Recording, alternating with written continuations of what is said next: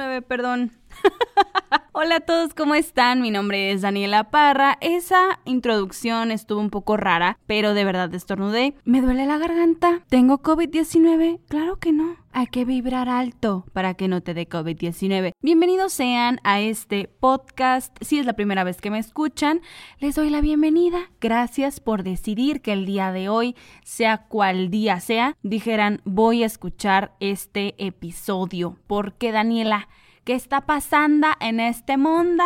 Por favor, entretenme. Estoy harta de la cuarentena. Aquí estoy. Aquí estoy yo para servirles a ustedes, a Diosito y a la Virgencita de Guadalupe. Si usted es agnóstico o es ateo, no pasa nada. Digo, cuando uno está en problemas y dice, ay Diosito, por favor ayúdame, ahí qué onda. Espero que estén muy bien. Síganme en mis redes sociales, por favor, arroba guion bajo dicharachera en Facebook e Instagram. Y si quieren seguirme aquí en Apple Podcast o en Spotify, denle follow. Lo invito. Quiero mandar un saludo muy especial a los dicharacheros de Perú, Guatemala, Chile y Argentina. Y vámonos directo al chisme, Daniela. Gracias a Dios, hoy no diste una introducción como en el episodio pasado de casi siete minutos. Hija, ¿qué te pasa? ¿Tienes demasiado que expresar? En efecto, oigan, es que están pasando demasiadas cosas en este mundo. Aquí estoy yo para contarles el chisme de la Kylie. La Kylie. La Kylie Jenner nos ha mentido, tíos, que nos ha mentido en la cara, porque la Kylie ni siquiera es billonaria. Chris Jenner nos mintió. Las Kardashians no son una familia, son un negocio. No, no, no, es que no saben cómo estoy yo decepcionada de las KK.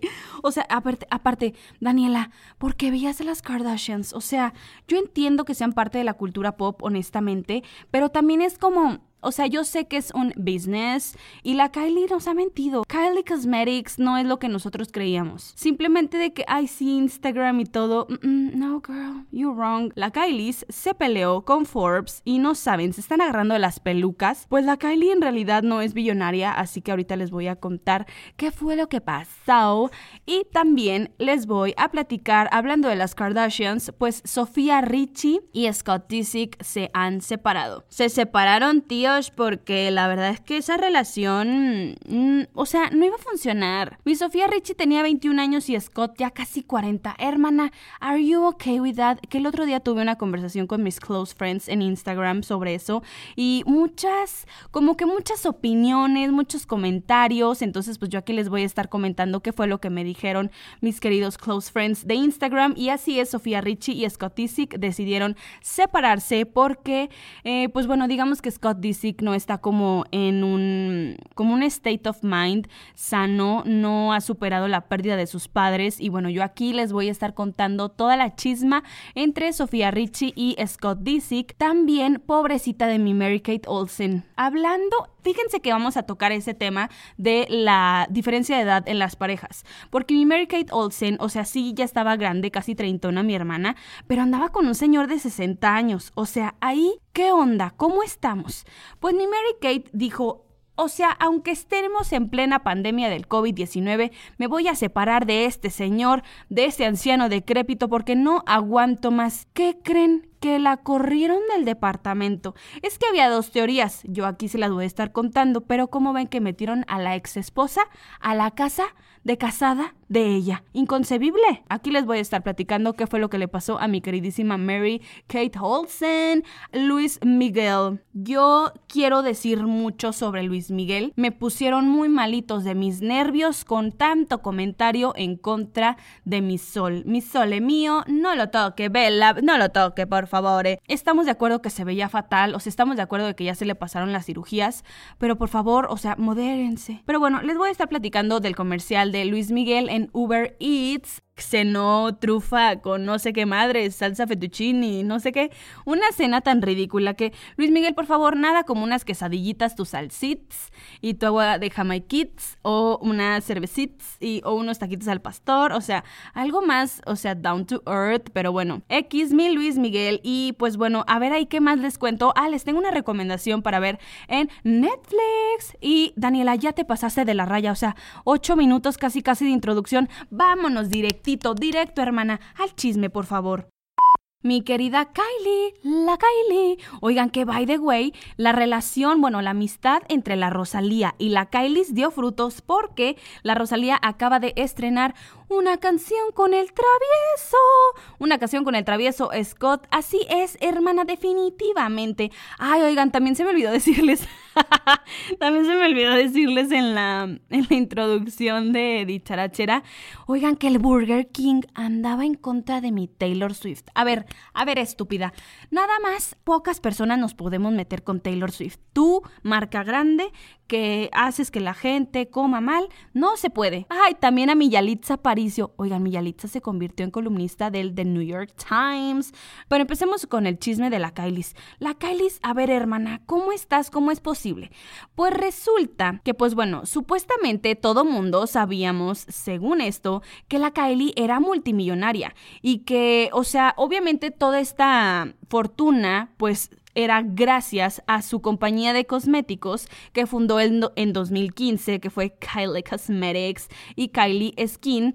Y hagan de cuenta que, bueno, el año pasado la Kylie había vendido toda su compañía, bueno, no toda su compañía, sino el 51% de su compañía a Industrias Coty por 600 millones de dólares. O sea, la Kylie ya no iba a ser este, pues 100% dueña de Kylie Cosmetics y Kylie Skin y todo eso, pero ella se iba a seguir involucrando como en los procesos creativos, pues obviamente en las ganancias, en anunciarlo en su Instagram, pero ella ya no era 100% dueña de Kylie Cosmetics. ¿Cómo hace la fortuna la Kylie Cosmetics? Pues resulta, y según Forbes, eh, dijo que el contador de la familia les había proporcionado declaraciones de impuestos que sugerían que la empresa había obtenido más de 300 millones de dólares en ventas en 2016. O sea, cállate el hocico que un año después, o sea, Kylie Cosmetics se funda en 2015 y para el 2016 ya tienen ganancias de 300 millones de dólares, cosa que jamás en la vida, o sea, díganme por favor, suena una completa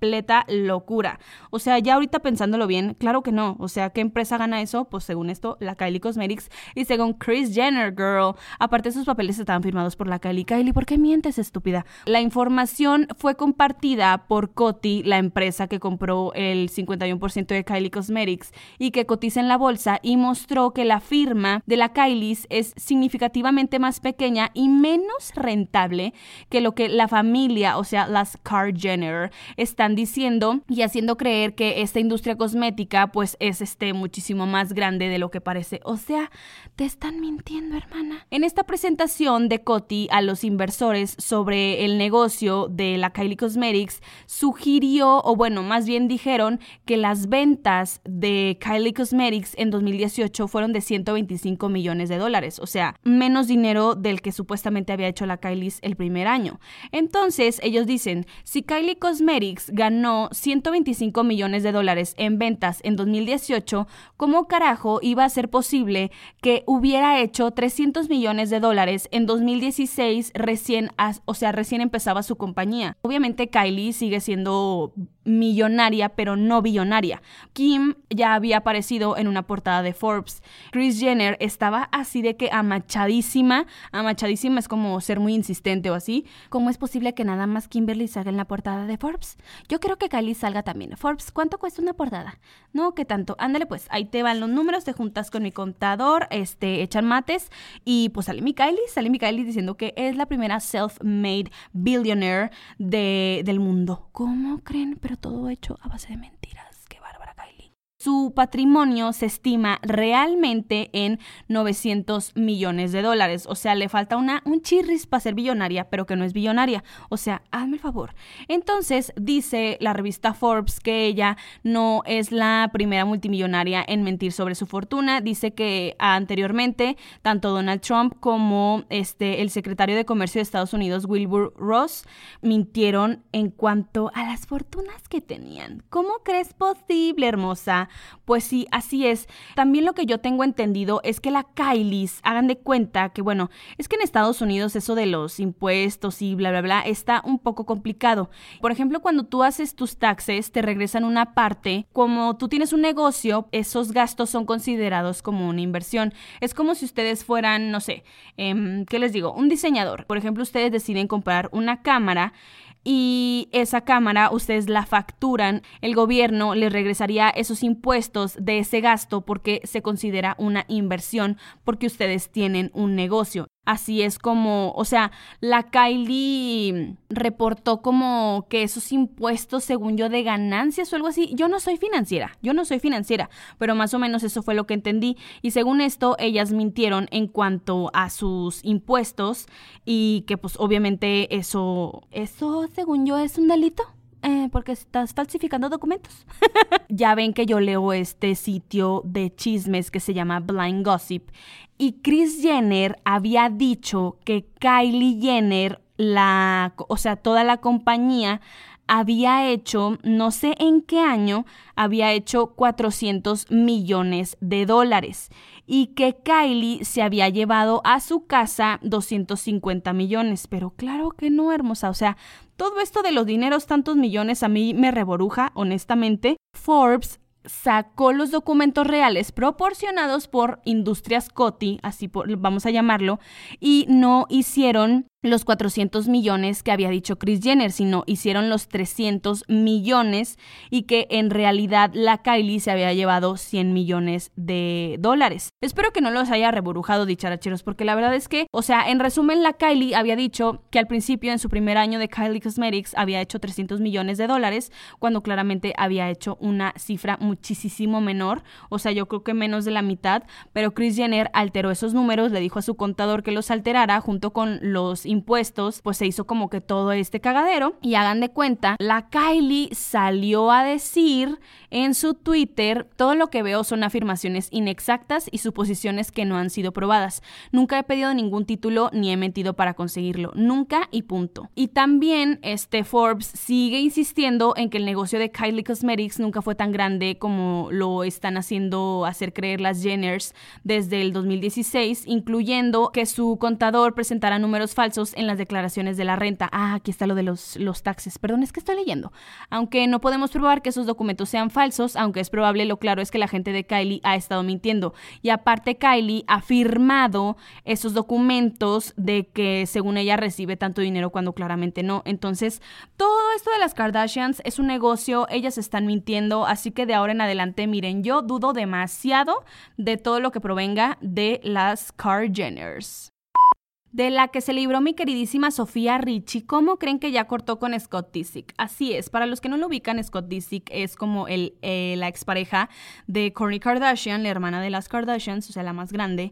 Y hagan de cuenta que, bueno, empezaron esta relación, creo, en, si no me equivoco, como en 2017 más o menos. O sea, Sofía y Scott anduvieron tres años. Y las primeras fotos que se filtraron fueron de ellos en Cannes, en un jet, así de que, pues, súper cerca todo y empezaron ahí las especulaciones, se enteraron las Kardashians, le empezaron a tirar hate a Sofía, que porque ella estaba muy chiquita y de hecho ahorita Sofía tiene como 21 años, o sea, hagan de cuenta 21, ándale, 19, 18 años y mi escota ya andaba, ay, en la pedofilia, pues sí, estaba muy chavita. Entonces las Kardashians la, la atacaban mucho, así de que cómo es posible que andes con una niña, que no sé qué, la fregada que fue que vino. Total, Scott y ella, pues a través de los años, pues estuvieron como que batallando un poquito con su relación por lo mismo de que que Courtney, pues es una persona que, pues es mamona, güey, la neta, es súper mamona y aparte como ya tenían hijos, ella no quería que convivieran con Mason, Penelope y Rain, entonces estaba como que muy complicada esa relación y ella la hacía aún más complicada. Pero hagan de cuenta que Sofía era amiga de Kylie Jenner al principio, entonces que una amiga de tu hermana ande con tu pareja, pues at the end of the day, el amor es el amor, hermana. Pues Scott se enamoró de ella y, y recientemente, como ya se habrán enterado, él ingresó rehab para superar la muerte de sus papás. Recordemos que los papás de Scott pues se fueron de este mundo terrenal en el año 2013 y hagan de cuenta que primero fallece la mamá de Scott a los 63 años. Tres meses después fallece el papá de Scott. O sea, fue una pérdida súper rápida y fue cuando él pues eh, se hace adicto a las drogas, toma mucho, como que empieza esta vida de desenfreno total porque pues aparte él es hijo único, no saben quién apoyarse, solamente tiene un par de amigos muy confiables y sí es como un poco complicada esta situación con Scott porque pues Courtney no lo apoyó demasiado, o sea, la que lo, apoyaron fueron Chris Jenner y Khloe Kardashian, pues no recibió apoyo por parte de su pareja, que pues igual y tenían altas y bajas, pero no fue como que, ay, este, vamos a superar esta pérdida juntos, pues no. Entonces sí estuvo muy feo, pues por parte de ella. Ya se separaron y todo, pero pues tuvieron sus hijos. Después Scott decidió estar sobrio, conoce a Sofía, se hace niñazo bien, o sea, ya no se iba de fiesta ni nada de eso. Y hagan de cuenta que cuando entra a rehab eh, hace unas semanas, se manejó la versión de que estaba abusando de las sustancias, este, pues prohibidas, por así decirlo, sustancias tóxicas, y que por eso había entrado a rehab, pero no, es en realidad era porque él aún no ha superado la pérdida de sus papás. En ese entonces, eh, bueno, hace unas semanas habían dicho que se había separado de Sofía, pero ahorita ya confirmaron que, pues bueno, ya han acabado totalmente y creo que hace un par de días fue el cumpleaños de Scott y lo celebraron en el rancho de Kimye, que es Kim y Kanye West, que está en Wyoming, entonces se fueron casi casi todos, se fue Courtney, se fue Scott y se fueron sus tres hijos como a celebrar el cumpleaños y Sofía no estaba. Entonces empezaron las especulaciones de que cómo es posible que no esté Sofía, que la fregada, si Scott está pasando por un momento difícil, este, pues obviamente tú como novia lo apoyas y así. O sea, empezaron a decir muchas cosas, pero en realidad ella no estuvo. Y la causante, dicen que la causante de la separación es Kourtney Kardashian porque pues a ella nunca le cayó bien, o sea, al principio se odiaban y se aborrecían, después se quisieron hacer amigas, Sofía iba de vacaciones con las Kardashians, de hecho hay un este episodio de que se fueron de vacaciones a Finlandia, creo, y hasta se metieron un jacuzzi los tres juntos con los hijos, o sea, una cosa que dices tú, Hermana, ¿cómo estás? Mi Sofía muy madura para sus 21 años, la verdad. Después de esto, quién sabe qué fricción hubo que ya no se llevaban bien y pues ya fue como que bueno, gracias, bye y ya. A partir de eso, pues bueno, Courtney se encargó de hacerle como que la vida imposible a, a Sofía y ahorita pues ya definitivamente con esto del festejo de cumpleaños de Scott y que ella no haya asistido a la celebración, si fue así como que ¡Ah! Sofía Richie según esto la vieron con un chavo, pero la verdad es que no creo que pues ya esté como que viendo qué onda con alguien más, honestamente, y dicen que Scott pues al final del día él siempre va a amar y adorar a Courtney porque pues es la mamá de sus hijos y es el amor de su vida. O sea, porque hagan de cuenta que cuando se fueron unas vacaciones en no sé dónde, no me acuerdo, creo Tailandia o algo así, no sé, una como chamana o así, les dijo a Courtney y a Scott que ellos en todas sus vidas habían sido pareja, o sea, que ellos son almas gemelas y que en cualquier vida que ellos se vayan a encontrar, ellos siempre van a estar juntos. Entonces, aunque sean como los más tóxicos de la vida, pues creo que al final del día ellos son el uno para el otro. O sea, si ustedes los ven y si los ven antes en las temporadas, Courtney era muy feliz. Y ya nada más se separó de Scott y fue como el desenfreno total, se chisqueó, neta, se le botó la canica y fue como que, ay, mi Courtney, anda mal, mijita. Igual y yo creo que al final del día ellos van a estar juntos y van a terminar juntos porque pues no funcionaron como sus otras relaciones que intentaron. Aparte con gente menor que ellos, fue así como que, mm, ok, girl. Pero bueno, hasta aquí mi reporte con Sofía Richie y Scott Disick, Sofía, hermana, ánimo querida, hay más peces en el agua. La que le fue bien mal a mi queridísima Mary Kate Olsen. Pobrecita de mi Mary Kate, o sea, neta, la mi Mary Kay, la Mary Kay. Pues es que hagan de cuenta que ella conoce a este banquero francés, Oliver Sarkozy. Ellos empiezan su relación en mayo del 2012 y la pareja se casa en secreto el 27 de noviembre del 2015 en Manhattan. Ambos vivían en una residencia privada en Nueva York. Entonces, pues todo iba viento en popa. La verdad es que ya llevaban muchísimo tiempo de novios y duraron de hecho cinco años de casados. Pero hagan de cuenta que con esto del coronavirus, a Oliver se le mete la idea de que, o sea, pues cómo es posible que él iba a estar separado de sus hijos y de su ex esposa, entonces que mejor se fueran a vivir a la misma casa todos, literal. Y esto a Mary Kate, la verdad es que no le pareció, o sea, se quedó así de que, bueno, ok, que estén tus hijos, pero como que va a estar aquí tu ex esposa pues como que no está padre ni para mí ni para ella va a estar como que muy incómodo. Y las versiones que se manejaron fue que Oliver la había corrido de la casa porque supuestamente ya se iba a acabar el contrato en el departamento que vivían. Fuentes estaban diciendo que la corrió de la casa y que ella empezó a apelar porque pues como era posible que siguieran casados y que esta persona no le dijera nada y que la corriera de su casa. Pero no, ahora ya revelaron que la verdadera causa de que ellos se separaran fue que Oliver llevó a su ex esposa Charlotte y a sus hijos a vivir en la misma casa que Mary Kate. Pero dicen que desde mucho ya andaban como que, o sea, tenían muchos problemas eh, de pareja, porque miren, para empezar, Oliver ya es un señor de 60 años, Mary Kate siempre, pues bueno, las gemelas Olsen se han caracterizado por ser personas pues bastante privadas, por lo mismo que ellas desde chiquitas han estado como en el ojo público, ellas lo que más deseaban era pues una vida fuera de los reflectores. Mary Kate estaba chavita y tiene esta relación con un señor tan grande que para empezar la pareja estaba súper bizarra, o sea, neta hermana, ¿qué te pasaba por la cabeza? Ella como que era más de estar en la casa, no tener tantas este, fiestas o así, o si tener fiestas es con reun o sea, de que reuniones con gente pues cercana a ella, ¿no? De que fiestas con desconocidos. Y Oliver era más de tener fiestas con desconocidos, andar en la peda, en la borrachera y todo eso y como que le, le valía gorro. Y pues eso no estaba tan padre para ella. Y aparte, al principio él le había dicho de que, oye, ¿sabes qué? Hay que tener hijos, ¿qué te parece? No sé qué. Y ella pues se negó y dijo de que no, sabes que ahorita no quiero hijos. Este, mejor pues igual el tiempo dirá.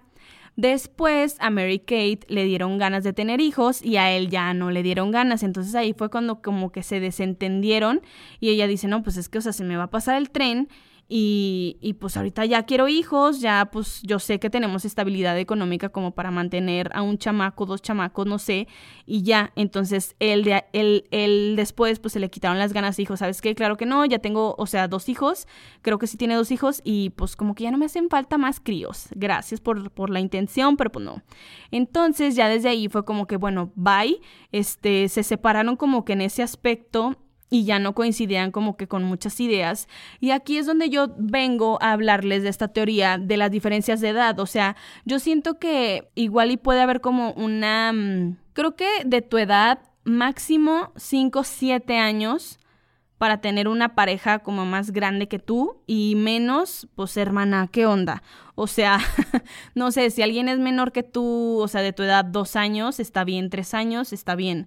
Pero ya si es menos, es como, mm, girl, are you okay? O sea, pero bueno, cada quien digo, para el amor no hay edad definitivamente. Pero por ejemplo, cuando ves estos casos y es así como que, híjole, pues es que no iba a funcionar. O sea, ¿cómo crees una chava en sus treintas con un señor ya de 60 años, ya súper vivido? Pues no se puede. O sea, entonces yo creo que tienes que encontrar como este balance. Y por ejemplo, también Sofía Richie. O sea, Sofía estaba compitiendo contra la mamá de los hijos de, Scott. Él ya era un señor casi cuarentón y ella apenas tenía 21 años. Entonces, pues ya quieren como que cosas diferentes. O sea, por eso les digo, si son 5 años, 7 años más grandes que tú, está bien, seas hombre o eres o mujer. Si son menores, eh, no sé, 3, 4 años, dices, pues bueno, está bien pero ya esa diferencia tan grande de edades, creo que al final del día, pues esas parejas no prosperan por lo mismo de la diferencia de edad. Ahora, ya ni siquiera me voy a tocar el tema de, oye, ¿y qué pasa siendo con un casado? Hermana, por favor, aquí en Dicharachera no vamos a estar hablando de esos casos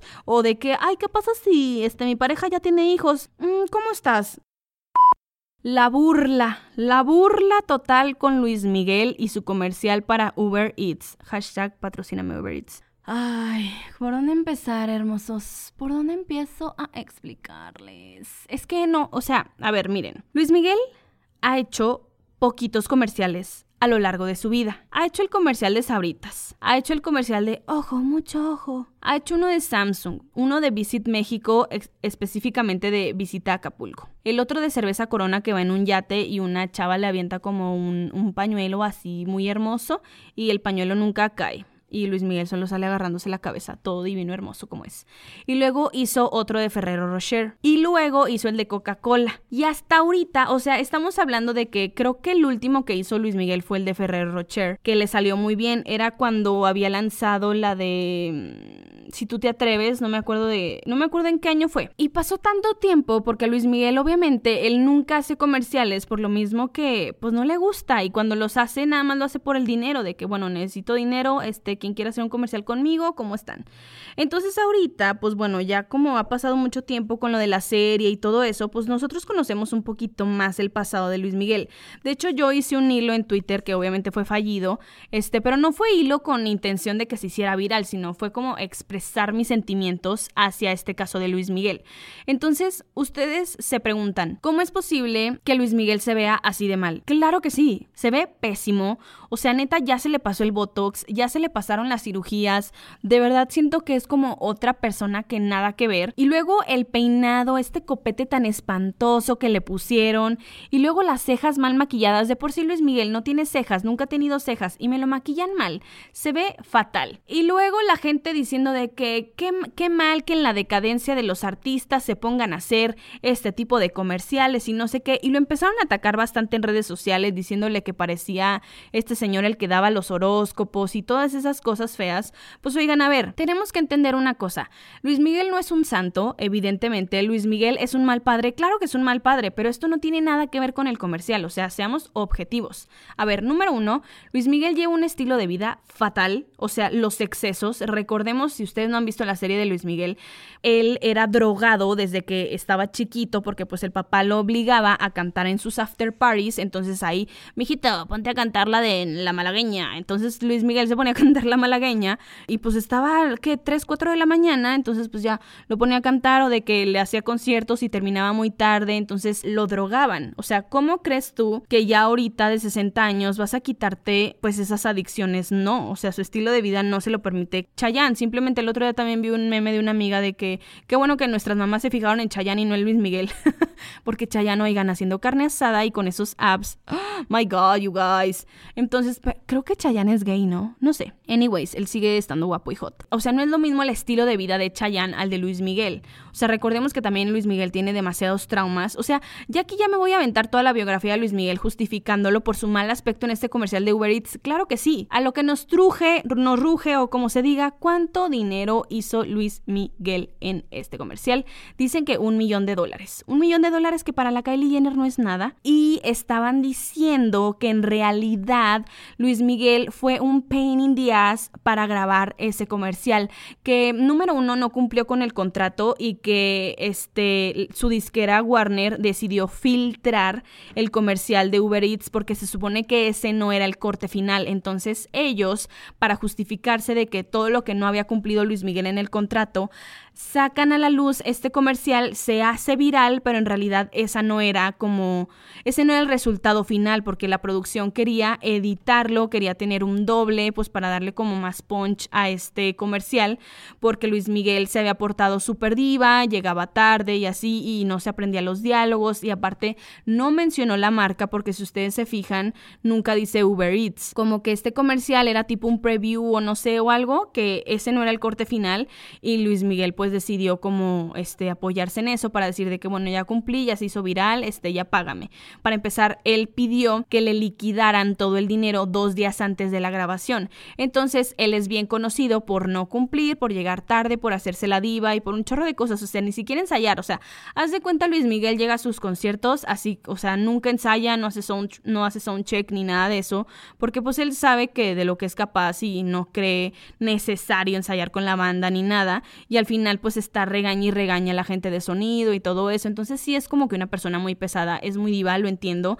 Por eso les digo, no es un pan de Dios, pero también pues tienen que entender que tantos excesos en la vida no iba a tener un buen aspecto ya a sus 60 años. Es como que mi punto de esta cosa, de esta noticia de Luis Miguel. Entonces, pues hizo su dinerito, incumplió su contrato, filtraron el comercial y pobrecito de mi Uber Eats, pues yo creo que al final de cuentas lograron que se viralizara, viralizara, sí, este, este comercial es bueno. La verdad es que también el, platillo este que pidió esta noche voy a cenar este fettuccini con salsa de trufas blancas y no sé qué con queso parmesano bla bla bla. Es como mm, ¿Y esa cena qué, Luis Miguel? ¿Cómo estás? No me alcanza, ¿saben? Hasta aquí mi reporte con Luis Miguel. Vámonos a la recomendación de qué ver en Netflix. Les tengo dos recomendaciones, mis queridísimos, adorados dicharacheros. Número uno, la serie Dark. Daniela, ya nos has dicho que veamos la serie Dark. O sea, es que no saben lo buena que está. Ya se va a estrenar la temporada 3 el 27 de junio, si no me equivoco. O sea, ya nada, qué emoción. Entonces yo ya la estoy viendo de nuevo. Hagan de cuenta que Dark es la mejor serie que ha hecho Netflix. O sea, todo está conectado. Me dice un amigo, pues obviamente en todas las series todo está conectado. No, o sea, pero esta serie es como va más allá. O sea, todo está conectado de en realidad todo, todo, todo, cada detalle.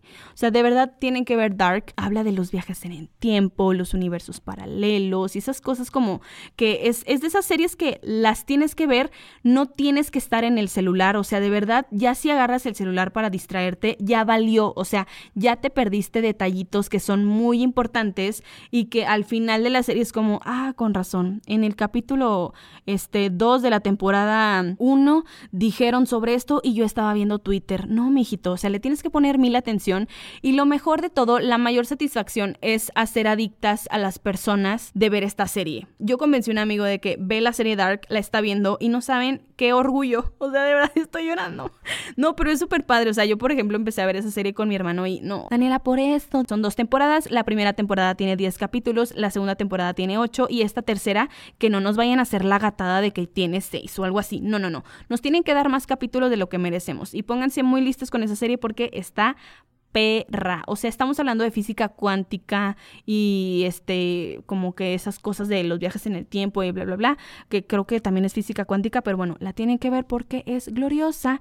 Y la otra recomendación es que vean esta mini docuserie de Jeffrey Epstein que se llama Filthy Rich, asquerosamente millonario, que habla de la vida de Jeffrey Epstein. Pues yo creo que solo es como la punta del iceberg, porque en realidad este caso de Jeffrey es como muy... es demasiado extenso, o sea, habla de de la red de prostitución infantil de la que él poseía, hablan poquito de su isla, hablan de las víctimas, de, o sea, cómo concluyó el caso, sacan también los testimonios de los interrogatorios que le hicieron y sí detalla un poquito este aspecto de la red de prostitución que se tenía, pero no profundizan mucho, que eso fue lo que no me gustó tanto, pero sí sacan trapitos al sol tipo de Bill Clinton, de Donald Trump, del príncipe Andrés, pues de estas personas que pues sí tienen poder en el mundo de, del entretenimiento, de la política. Y sí está padre, o sea, yo creo que ahorita que, que está como este movimiento de Anonymous, recientemente sacó la lista negra de las personas que le pedían estos favorcitos de la red de prostitución infantil a Jeffrey y que ellos le hablaban y le decían de que, ay, hola Jeffrey, oye, fíjate que necesito ahorita una niña de 12 años de edad para que me dé un masajito, ¿cómo ves si me la traes aquí a Francia? Ay, sí, claro que sí, déjate la llevo. Y llevaban a las niñas, las regresaban y luego hacían pactos con los papás de que, oye, ¿cómo ves si me prostituyes a tu niña por tanto dinero? Entonces sí es como que una cosa muy asquerosa, pero ¿qué pasa? O sea, ¿qué pasa en nuestro mundo actual? Entonces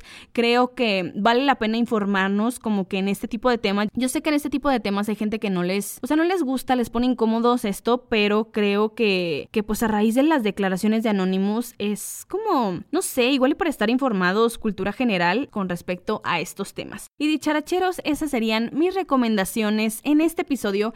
Espero que les hayan gustado. Muchísimas gracias por acompañarme. Una disculpa que ya saben que no he sido muy constante con el podcast. Estas últimas semanas han estado mega pesadas. Nuevamente quiero mandar saludos a toda la comunidad dicharachera que está fuera de México, a mis queridos dicharacheros de Perú, de Guatemala, de Chile y de Argentina. Muchísimas gracias. También a mis queridos paisanos que me escuchan en Estados Unidos. Fuerza con todo esto que está pasando. Power to the people. No hay más. Que tengan un bonito día, una bonita semana Espero en Dios, queridos. Pues armarles un, un episodio de Dicharachera en el que toquemos este tema de Black Lives Matter y se tiene que hablar y evidenciar y sobre todo de lo que dijo Anonymous que es muy importante. Denme por favor chance de armarlo, de investigar y todo y grabarles ese episodio para traérselos aquí. Y por favor manténganse en sus casas. Aquí la gente que vive en Torreón, por favor, estamos aumentando de casos de coronavirus y ustedes ya están saliendo. Hagan caso, por favor. No me hagan sacar el cinturón. Ah, no se crean.